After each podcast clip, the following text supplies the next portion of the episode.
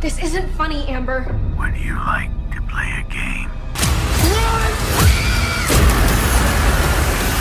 One of the most iconic horror films in history, Scream, is coming to theaters after 25 years of the original series of murders in Woodsboro.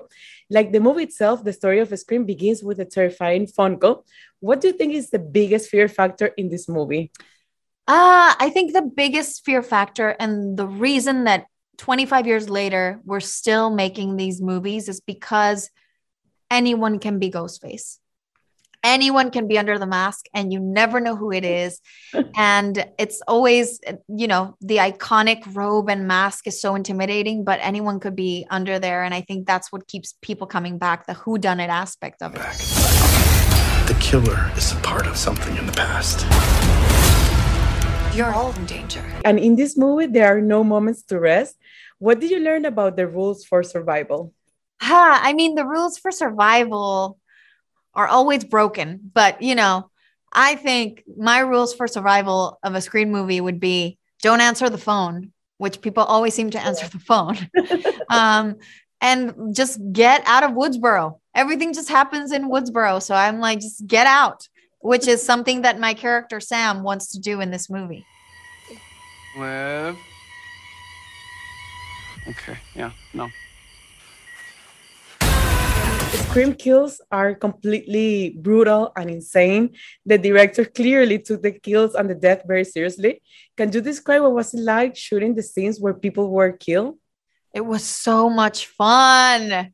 it was so much fun. It's so like crazy to say that, but like being covered in blood and like seeing the blood spurt out of the mm-hmm. prosthetics, it's thrilling. And yes, definitely Matt and Tyler are a lot more gory, I think, that when than Wes Craven was. And so they brought that, they upped that level. And this movie, I think, is the bloodiest out of all of the saga. I've seen this movie before. Not this movie, Sidney. Uh, so Scream 5 marks the first installment to arrive in theaters since the death of the late great Ray Garvin. What does the audience is going to see in you compared to the last four different series?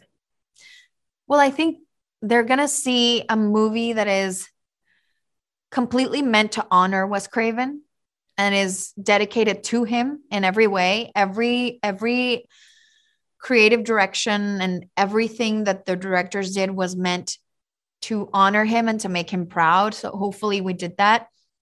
We kept the essence of what Scream is, the the jump scares, the comedy, the meta commentary is all there, but it also has it's a different cast and uh, and there's some freshness to it in in in a way you get to follow different characters and get to know different characters and um, it's so fun it's such a it's such a fun one i think it has all the all the things that you know and love about scream are there but then it also has a lot of surprises and yeah. a lot of things that are that are new and fresh and there hello sidney it's an honor.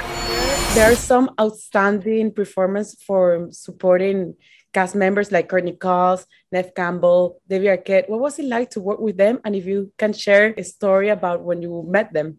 Oh my gosh, it was incredible to work with them. I still remember those days when I met them and we were all starstruck. Like it was it was incredible to grow up watching these actors and follow their careers and then be able to share a scene with them. It, it was a dream come true and they were they were so welcoming and so generous and just the best and the most professional. I learned so much just by watching them work and their work ethic and their discipline and how they approach and they slipped right into their roles again. It was fascinating to watch. And meeting them i was i was just trying to be professional most of the time and trying to not lose my mind because it was hard for me to concentrate. And I was just very self-conscious. Like I felt like a really bad actor. I just felt like I sucked all the time in front of them because I was so nervous but uh but they were so sweet. And and i when i met courtney i spilled her juice on the ground when i tried oh, to wow. hug her and it was just awful. It was the worst thing that could have ever happened to me. But uh, um but she was very sweet about it and she's just amazing. I want you to help us kill him. You want me to help you and the host of a morning show commit murder. Correct. Yeah